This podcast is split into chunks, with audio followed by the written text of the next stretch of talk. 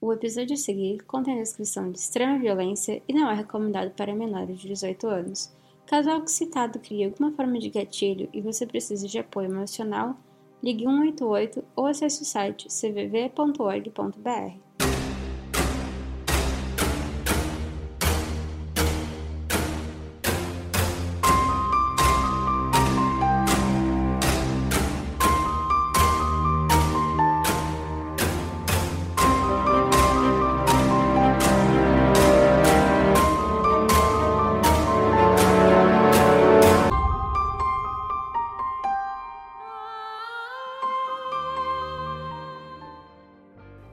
Olha quem apareceu de volta. Depois de não sei quantos meses, né? Faz uns três meses que eu não apareço aqui com, com caso, realmente caso.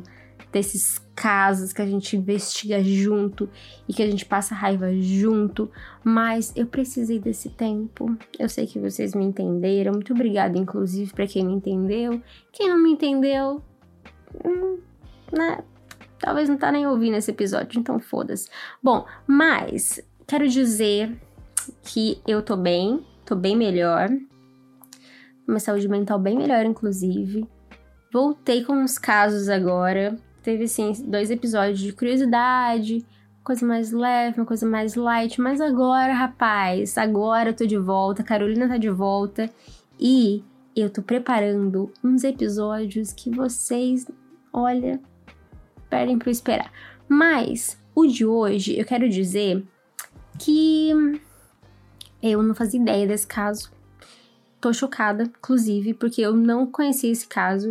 Se você não conhecia esse caso, vai lá no Instagram do podcast, me conta lá, Carolina, eu não conhecia esse caso. Ou se você conhecia, me conta se você já sabia desses detalhes, ou se você ainda não sabia, ou se você imaginava, não sei, me conta. Eu quero saber o que você quiser falar do caso, me conta que eu quero saber. Mas se você ainda não conhece, o Instagram do podcast é podcriminolic. Deixa eu contar uma coisa pra vocês, que mudei de novo a identidade visual do podcast. Tava tudo vermelhinho com os LED lá.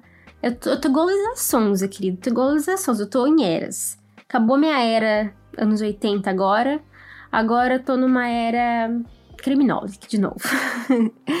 Mudei de novo, tá uma pegada um pouco mais parecida como era antes, mas com uma coisa mais meio TV.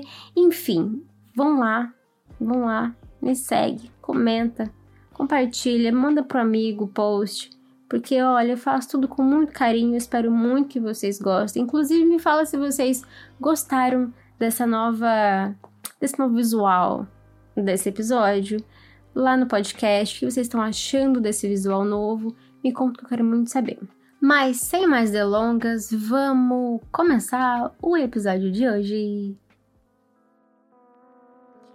Episódio 69 Phil Hartman A Morte de uma Estrela.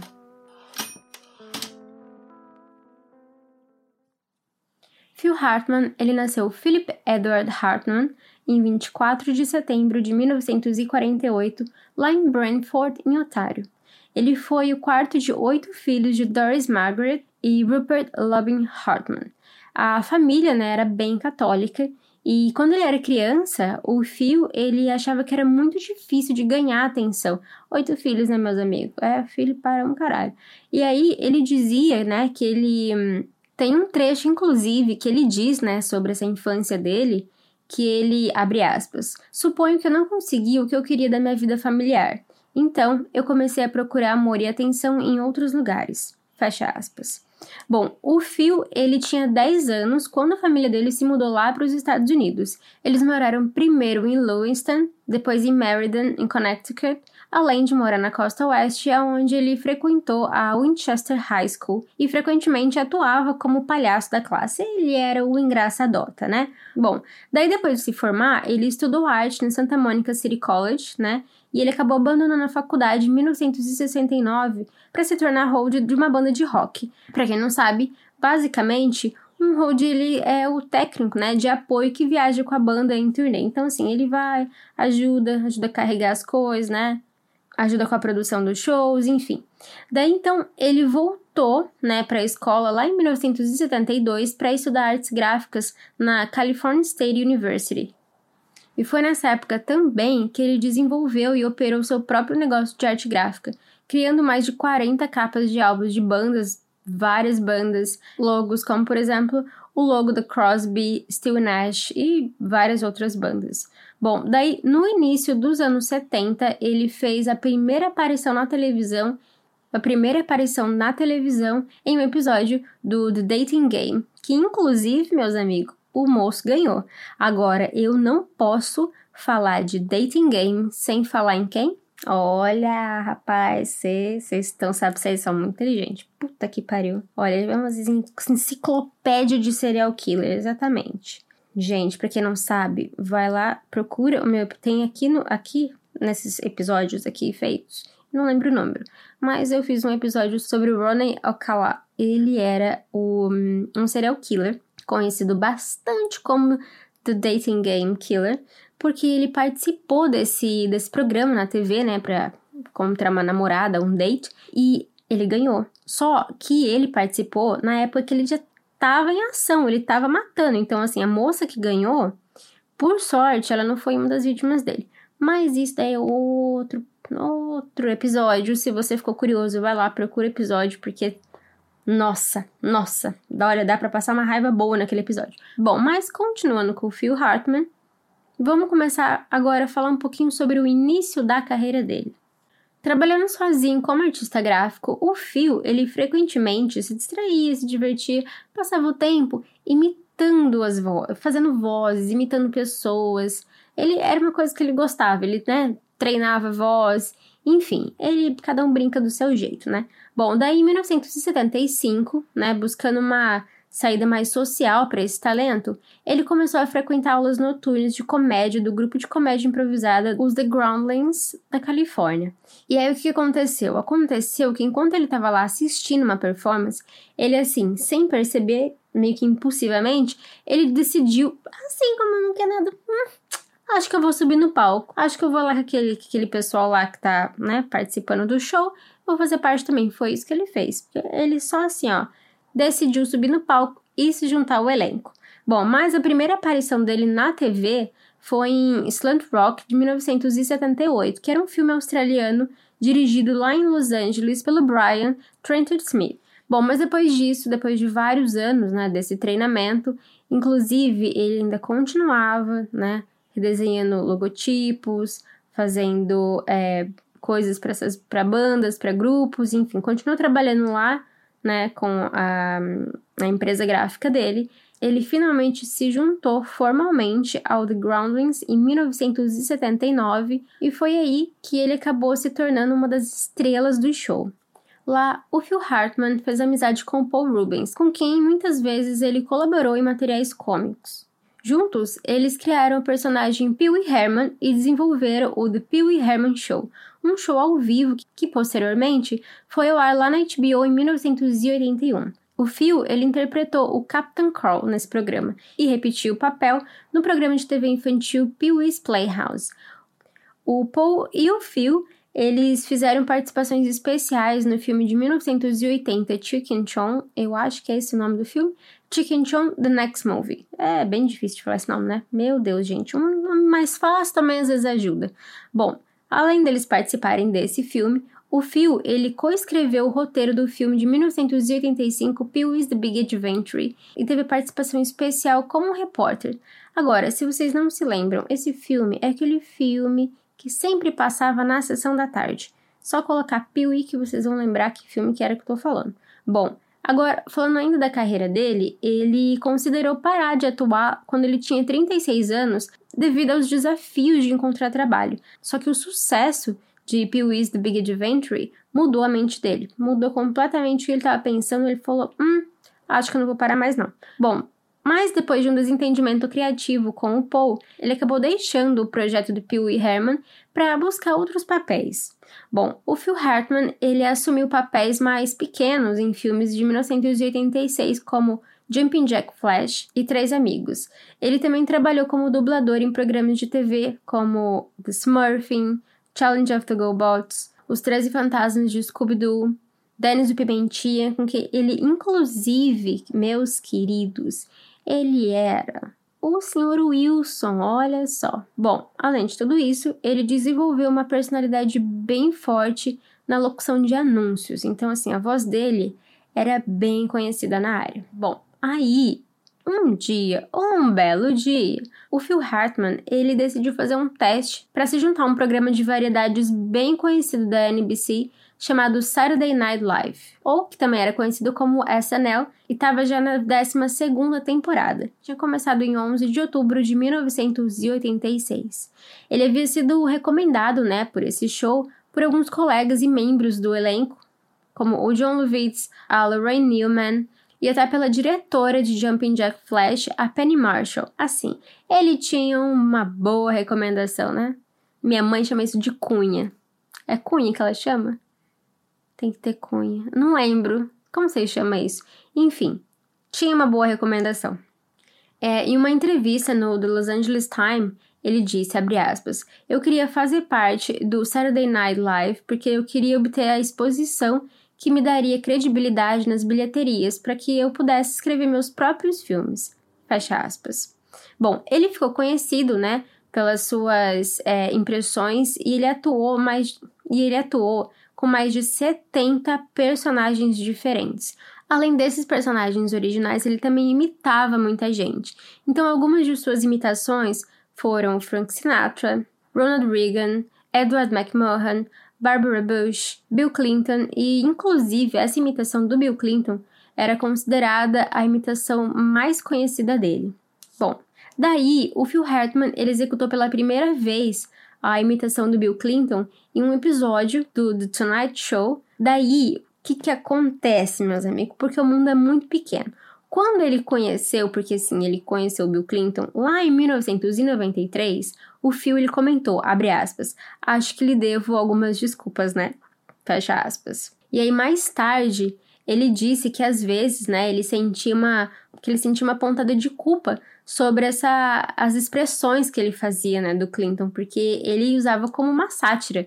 Então, às vezes ele ficava sentindo um pouco ocupado, um peso na consciência. Só que o Bill Clinton, ele mostrou ter bastante bom humor e ele enviou uma vez pro, pro Phil Hartman uma foto autografada dele, escrito atrás, abre aspas, você não é um presidente, mas você interpreta um na TV. E você é ótima fazendo isso. Fecha aspas. No Saturday Night Live, o apelido de Collar do Phil foi dado pelo Adam Sandler de acordo com o livro de Jay Moore, Gasping for Airtime. Só que, de acordo com You Might Remember Me, The Life and Times of Phil Hartman, de Mike Thomas, que também inclusive era autor e redator do Chicago Sun-Times, o apelido ele foi criado por um membro do elenco do Saturday Night Live, Jane Hooks. O Hartman, ele foi muito útil, né, para os outros membros do elenco. Por exemplo, ele ajudou o Hooks a superar o medo que ele tinha de palco. O criador do Saturday Night Live, por exemplo, o Lorne Michaels, ele explicou o nome, abre aspas. Ele meio que manteve o show único. Ele deu a todos e exigiu muito pouco. Ele era, ele era de manutenção muito baixa, fecha aspas. O Phil Hartman, ele ganhou o Primetime Emmy Award de melhor roteiro para um programa de variedades, música ou comédia para o Saturday Night Live em 1989, dividindo o prêmio assim com os outros escritores do programa. Ele também foi indicado na mesma categoria em 1987 e individualmente em 1994 por melhor performance individual de um programa de variedade ou música. Daí, em 1993, quase todos os membros do elenco, né, que estavam lá durante o primeiro ano do fio no The Saturday Night Live, eles deixaram o show, incluindo o John Lovitz, Jane Hooks e a Dana Carvey. O Phil Hartman, então, ele diz que ele se sentiu como um atleta que viu todos os seus companheiros de equipe da World Series serem trocados em outras direções. E foi muito difícil ver todo mundo sair, porque meio que ele sentiu que todos eram parte do time. Todo mundo ajudou a salvar aquele show, todo mundo ajudou no sucesso daquele show. Só que essa rotatividade do elenco acabou contribuindo também para sua saída do elenco do programa em 1994. O Phil Hartman, ele disse que ele achava que era a hora de sair porque o show estava ficando menos sofisticado e o seu estilo de humor não se encaixava mais com aquela comédia menos intelectual de novos membros do elenco, como o Adam Sandler. Nossa, chamou o Adam Sandler de burro. Não vou nem comentar. Bom, o Phil Hartman, originalmente, ele planejava deixar o elenco né, do show em 1991, só que o Michaels, ele acabou convencendo ele de ficar e aumentar né, o personagem dele. A imitação do Bill Clinton, por exemplo, contribuiu né, para que ele conseguisse esse objetivo. Dylan acabou também oferecendo para ele um papel de ajudante lá no The Tonight Show, mas o Phil acabou optando por ficar no The Saturday Night Live. Bom, mas a NBC convenceu ele a permanecer no The Saturday Night, prometendo para ele o próprio programa dele de variedade de comédia. Mais ou menos com uma zorra total, uma praça nossa, assim, que com o nome de The Phil Show. Ele planejava reinventar a forma de variedades como um show híbrido, assim, bem. bastante coisa misturada, bem acelerado, com uma alta energia, né? Com uma.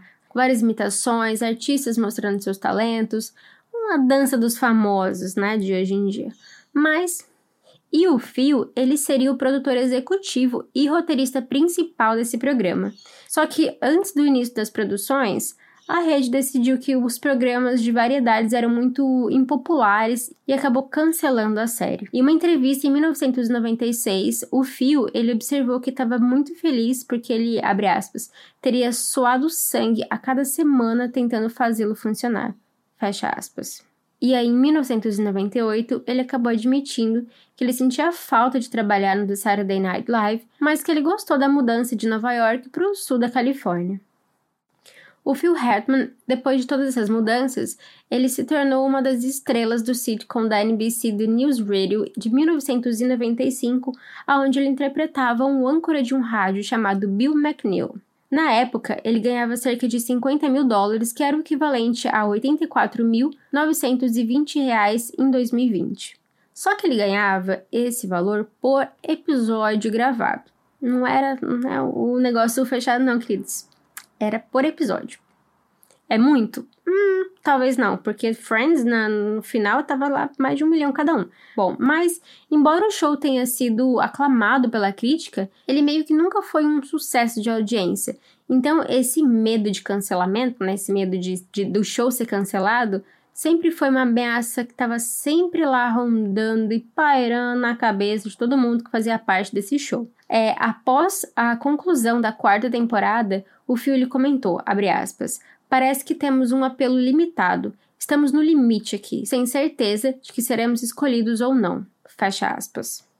Bom, mas o Phil Hartman, ele criticou várias vezes a NBC publicamente porque ele não gostava da maneira que eles estavam é, conduzindo o show. Eles davam, eles mudavam várias e várias vezes é, os intervalos de tempo de um show de outro. Então ele falava que isso, nossa, tinha noção nenhuma de fazer uma coisa dessa. Depois ele se arrependia, voltava atrás. Ele chegou inclusive a falar que se o show fosse cancelado, isso só abriria outra oportunidade para ele. Só que embora o show ele tivesse sido renovado, né, para mais uma temporada, para a quinta temporada, o Phil ele morreu antes do início da produção. O Phil ele acabou morrendo antes do início da produção, então ele não participou, obviamente, né? Agora eu vou falar um pouquinho sobre os Simpsons, porque eu sei que você aí que tá ouvindo tá curioso para saber sobre os Simpsons. Bom, o Phil Hartman ele forneceu várias vozes para vários personagens da, da série animada da Fox os Simpsons. Ele apareceu em 52 episódios e ele fez a sua primeira participação no episódio da segunda temporada Bart Gets Hit by a Car. Embora ele tenha sido é, originalmente contratado para uma aparição única, né? O Phil ele gostou muito de trabalhar nos Simpsons e a equipe escreveu partes adicionais para ele. Olha só a né, moral que ele tem com o negócio. Escreveram especialmente para ele. Ele dublou alguns personagens recorrentes como Lionel Hutz e o Troy McClure. O Troy McClure, bem como o Duffman e vários outros personagens. A sua parte favorita, inclusive, era o do McClure, e ele costumava usar essa voz para entreter o público entre as tomadas enquanto ele gravava os episódios no New Radio. Ele, inclusive, uma vez no show, ele disse, abre aspas, meus fãs favoritos são os fãs do Troy McClure. É a única coisa que eu faço na minha vida que é quase um passatempo. Eu faço isso por puro amor. Fecha aspas. O Phil, ele era bem popular entre a equipe dos Simpsons e para dar a ele um papel maior, eles desenvolveram um episódio chamado Fish Called Salma, ou Um Peixe Chamado Selma, que se concentra em torno do Troy McClure e expande a história de fundo né, dos personagens, e acaba mostrando mais a fundo a história desse personagem. O criador dos Simpsons, o Matt Groening, ele disse que assim, ele acertou na mosca quando ele contratou o Phil, porque ele sempre acertava as piadas. Todas as vezes ele acertava a piada. O que isso quer dizer? Não sei muita coisa. Mas ele era bom com piadas. Bom, mas ele continuou dizendo que além de né, ser muito bom com as piadas, o Matt, ele disse, né, sobre o Phil, que a dublagem dele poderia produzir a qualidade máxima de humor com qualquer fala que ele recebesse. Então, qualquer frase que ele tivesse que falar, ele fazia parecer engraçado. Bom, antes da morte dele, ele havia se manifestado, né? Ele manifestou interesse em fazer um filme de ação ao vivo sobre o Troy McClure. Inclusive, muitos membros da equipe da produção dos Simpsons, eles estavam super animados para fazer esse projeto e eles até se ofereceram para ajudar o Phil. Ele, em uma entrevista, disse que estava super ansioso para fazer esse live action, né, do, do Troy McClure, e ele até divulgou isso em uma aparição que ele teve em Betty Ford.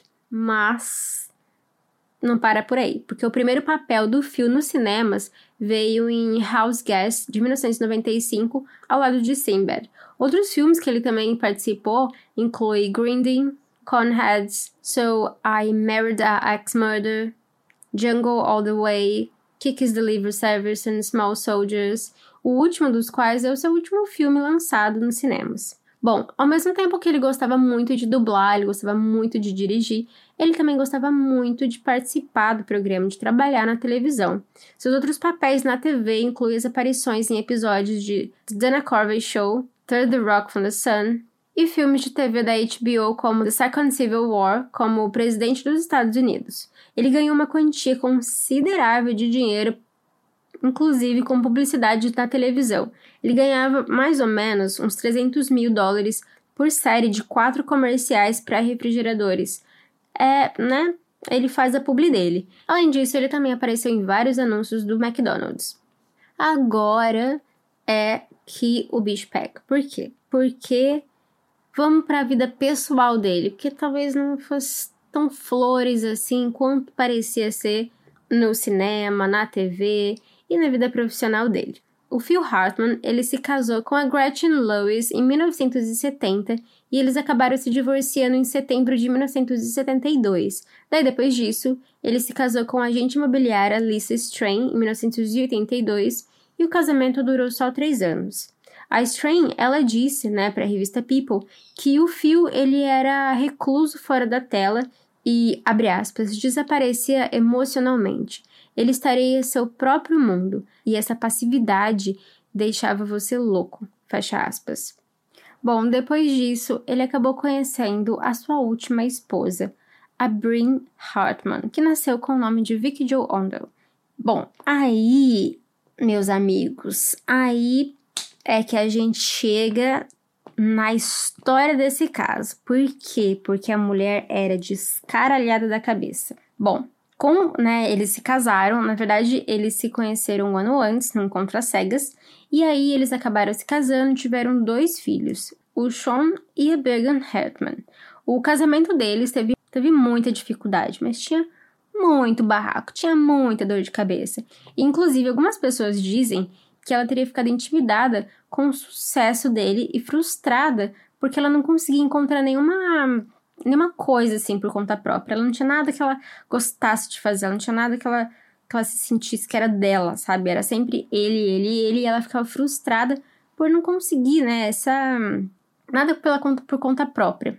Apesar de tudo isso, apesar dessas brigas, apesar de, de, nossa, dessa dor de cabeça toda, eles nunca quiseram se divorciar. Ela também tinha muitos ciúmes dele, mas muitos ciúmes dele. Ela era muito agressiva verbalmente, fisicamente. Ela, inclusive, chegou a mandar uma carta para a ex-esposa dele, ameaçando que ela arrancaria os olhos dela se ela voltasse e falasse de novo com ele. Aí vocês pensam, o que, que ele faria? Vou pedir a separação, né? Mulher é doida. Não, ele pensou, ele cogitou a possibilidade de se aposentar para salvar o casamento dele. Bom, o Phil, ele tentou obter é, alguns papéis de atuação para Brin, só que ela acabou se tornando dependente de álcool e ela usava muita cocaína, tipo, muita mesmo. E por causa disso, ela acabou entrando em clínicas de reabilitação várias vezes. E em várias ocasiões, ele removeu os filhos, né, da casa pra, e, e levava assim para casa de amigos, para familiares, por causa dessa é, exploração, né, de, de drogas, de álcool que tinha. Agora, vocês se lembram que o Phil Hartman e a Jane Hooks, eles eram super amigos, e a Brin, ela chegou a escrever também cartas bem ameaçadoras endereçadas a Hooks, avisando, né, para que ela não se aproximasse do marido dela mais, do tipo, ou, ou se você chegar perto do meu marido, minha amiga, eu arrebento a sua cara, mais ou menos assim.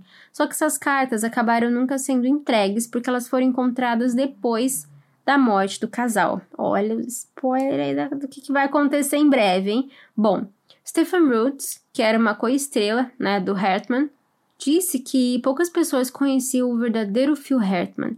Ele era uma, abre aspas, daquelas pessoas que nunca pareciam sair do personagem, mas mesmo assim deu a impressão de um homem de família que se importava profundamente com os filhos. Fecha aspas. O Phil, inclusive, ele fez amizade com o Joey Reagan durante o tempo do News Radio e ele, ele meio que confidenciou, né, o, esses problemas conjugais que ele passava para ele. E daí o Rogan, ele diz que ele encorajou, né, ele, ele aconselhou o Phil a se divorciar da Brin mais ou menos umas cinco vezes, mas o Phil, ele amava os filhos ele não queria ir embora.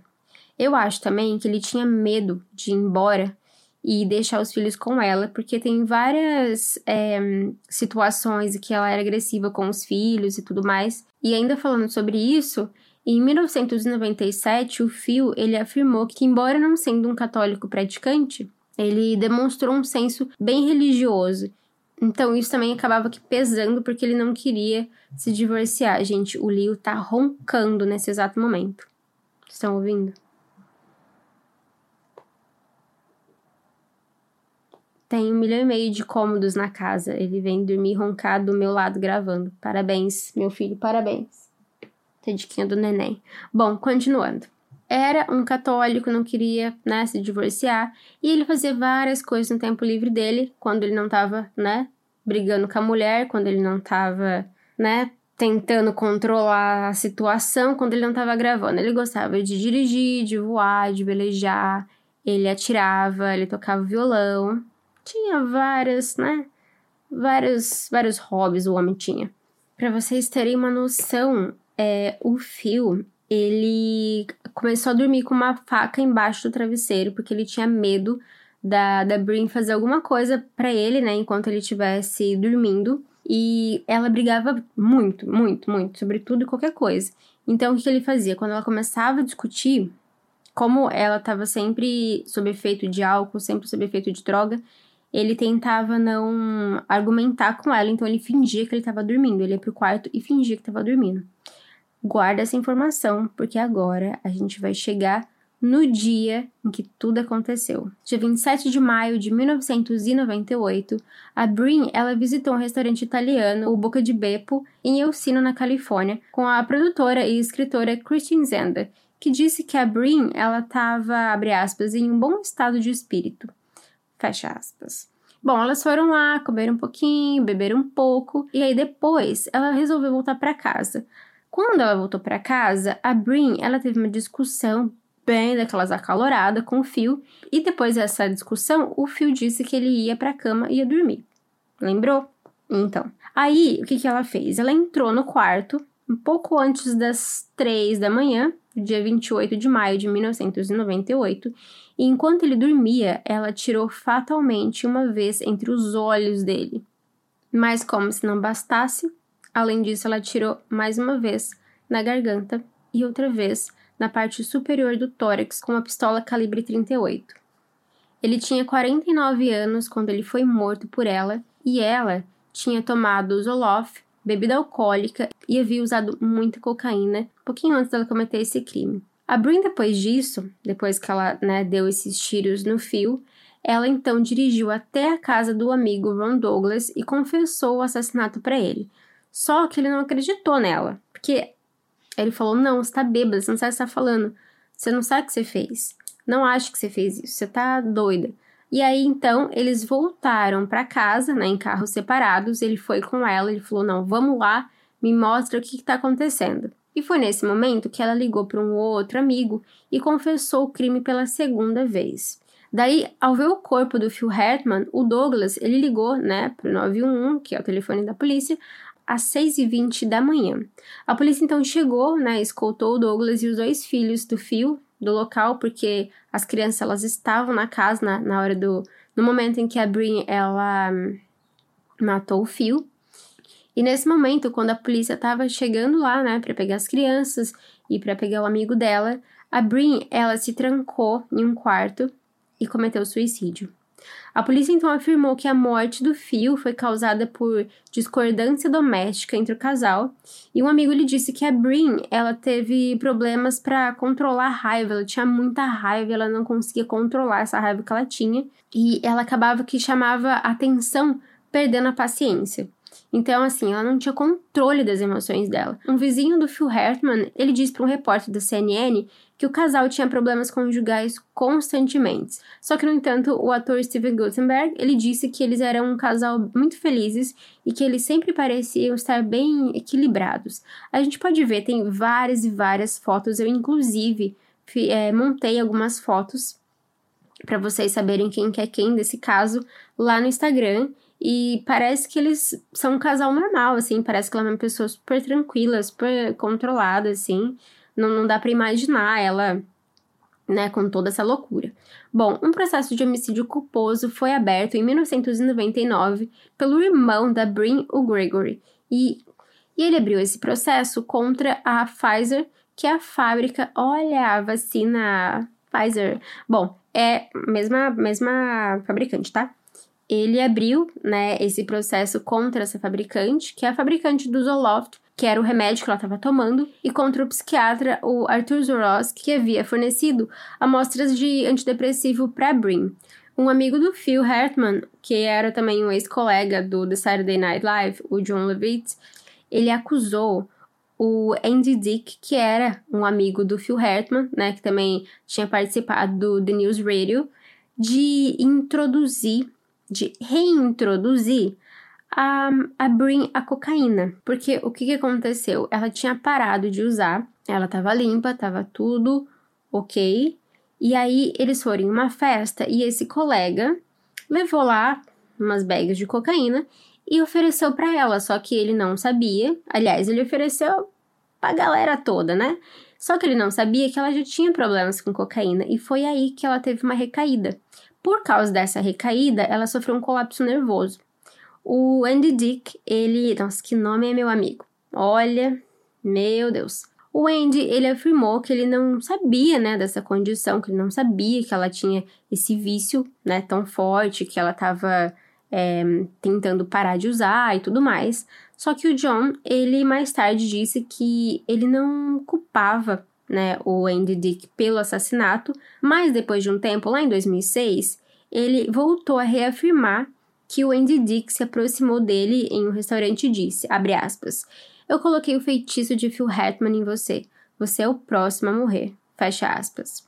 O Lovitz, então, ele expulsou o Andy desse restaurante e no ano seguinte, né, no clube de comédia Love Factory de Los Angeles, o Levitz e o Dick, eles tiveram uma outra discussão quando o Levitz ele acabou batendo a cabeça do Andy em um bar. Foi tiro, porrada e bomba no negócio.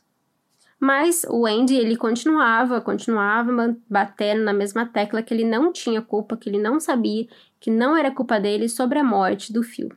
Bom, a irmã da Brin, a Catherine, e o cunhado, o Mike, eles criaram os dois filhos do Herman, né? A um, menina do nome difícil que eu esqueci, e o Sean. E o testamento do Phil Hartman estipulava que cada criança herdaria o dinheiro ao longo de vários anos depois de completar 25 anos. O valor total das propriedades do Phil Hartman foi estipulado entre 1,23 a 3 milhões de dólares. De acordo com seu desejo, o corpo de Phil Hartman foi cremado e suas cinzas foram espalhadas sobre a Baía Esmeralda da ilha de Santa Catalina, na Califórnia. O executivo da NBC, o Don Holmeyer, ele afirmou que o Phil ele foi abençoado com um tremendo dom de criar personagens que faziam as pessoas rirem. Todos que tiveram o prazer de trabalhar com o Phil sabem que ele era um homem de tremendo valor, um verdadeiro profissional e um amigo leal. Fecha aspas. O Gutenberg ele expressou choque com a morte do Phil e o Steve Martin ele disse que ele era, abre aspas, uma pessoa profundamente engraçada e muito feliz. O Matt Groening o chamou de mestre e o diretor Joey Dante, ele disse, abre aspas, ele era um daqueles caras com quem era o sonho trabalhar. Não conheço ninguém que não gostasse dele. Fecha aspas.